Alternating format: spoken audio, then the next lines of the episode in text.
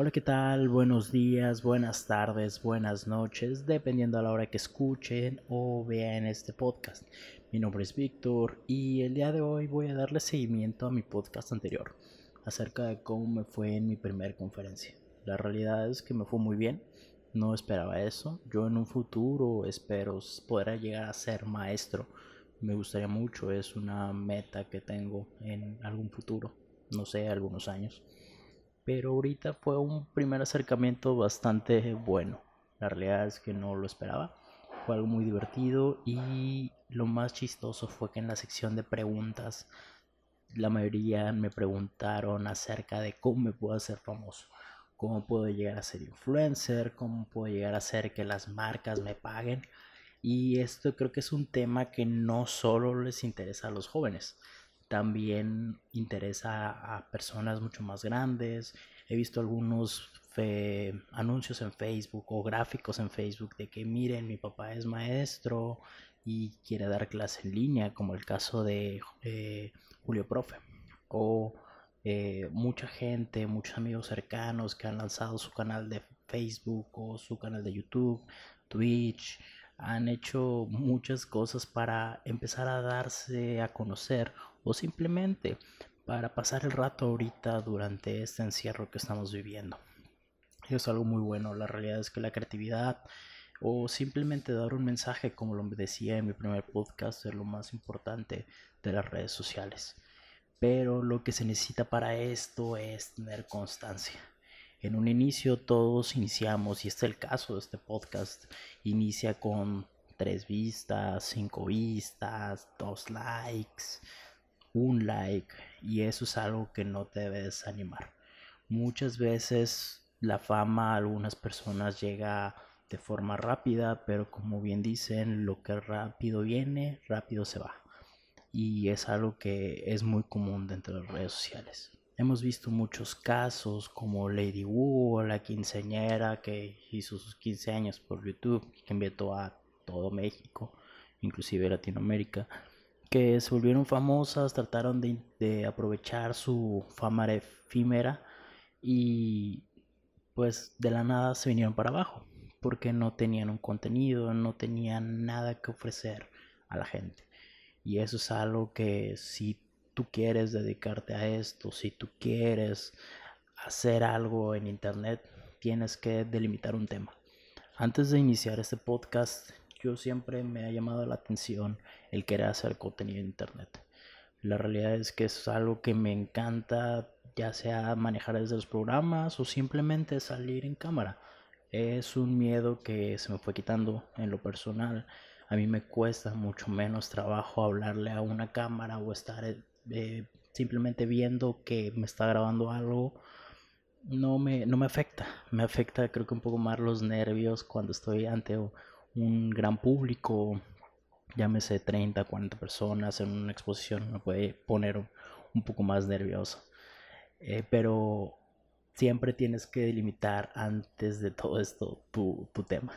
Eh, yo quería volver a hacer videos. La realidad es que cuando empecé YouTube no, no tenía un tema definido. Me estaba yendo por las tendencias que había, de que viajes y salía a la calle a grabar. Y era muy complicado. La realidad es que no era sano ni para mí ni para mi bolsillo. Grabé otros videos que nunca llegué a sacar. No, no estaba orgulloso de ellos porque hacía tonterías que no me iban a generar nada únicamente ponerme en ridículo y creo que si no estás orgulloso de algún material no tienes por qué sacarlo. En fin, eh, no tenía un tema delimitado y ahora que quería hacer los podcasts dije para que soy muy bueno. Todos somos buenos para algo. No, si no fueras bueno para algo, ni siquiera estarías escuchando esto o no estarías eh, viviendo de la forma en la que vives todos somos buenos para algo, todos tenemos algo que compartir, algo que decir, algo que expresar para las diversas personas que te están escuchando. ¿Por qué? Porque todos tenemos un punto de vista, una opinión o simplemente una voz que puede escuchar muchas, muchas personas. Así que empecé a pensar, para que soy bueno, qué es lo que hago, qué hago diferente. Y mi tema son principalmente las redes sociales y las películas. Sé muchos datos de película que en ocasiones mucha gente considera inservibles. Pero ahorita con toda la cultura pop es bastante cool a veces saber datos raros o random de, películas. Pero es otro tema.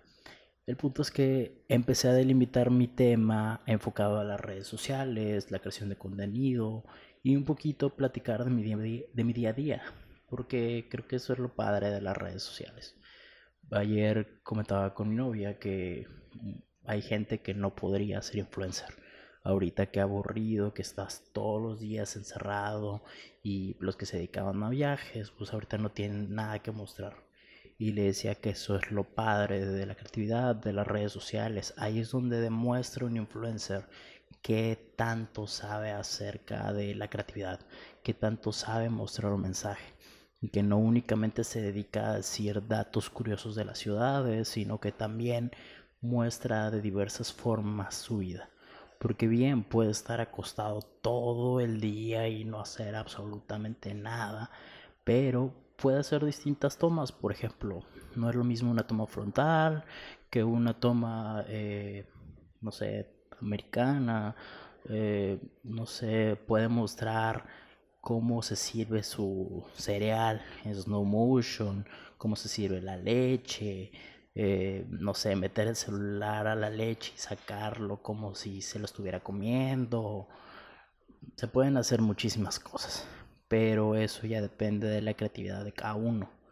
Esa es la, ventaja de ser influencer, de ser creador de contenido. Tienes que sacar toda tu creatividad para mostrar un contenido distinto. Por eso te deben de seguir las personas.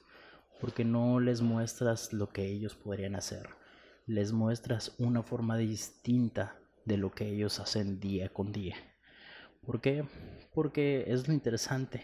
No únicamente ver la vida aburrida de todas las personas, sino ver una forma distinta de ver la vida, de ver las cosas cotidianas. Eso es lo que hace que un creador de contenido sea todavía más interesante. Así que si quieres dedicarte a esto, si quieres empezar a hacer esto, te recomiendo ver las cosas de distinta manera. Poner tu cámara, ver cómo le harías para mostrar lo que todos ven de forma cotidiana. Dando tu computadora, tu pantalla, tu cama, tus pantuflas, o simplemente la tele. Cómo subes un story que sea lo suficientemente atractivo para que las personas lo sigan viendo. Cómo le haces para ser distinto. Cómo le haces para mostrar todo lo que tienes que decir, todo lo que tienes que hacer en tu día a día para que la gente lo encuentre divertido, distinto, atractivo y te empiece a seguir. Esos son los seguidores que valen la pena. ¿Por qué? Porque ellos van a saber que tú te esfuerzas para hacer contenido distinto al que ya está en línea. Y bueno, estos fueron algunos consejos más que nada de creatividad. Creo que eran necesarios. Y si les gustó este podcast hablando un poco más de creatividad, más que de de redes sociales. O sea, si hablamos de eso, pero fue también algo de creatividad. Eh, pónganmelo en la parte de los comentarios. Nos vemos en Spotify, YouTube, en creo que todas las redes sociales. Y nos vemos en el siguiente podcast. Cuídense mucho. Bye.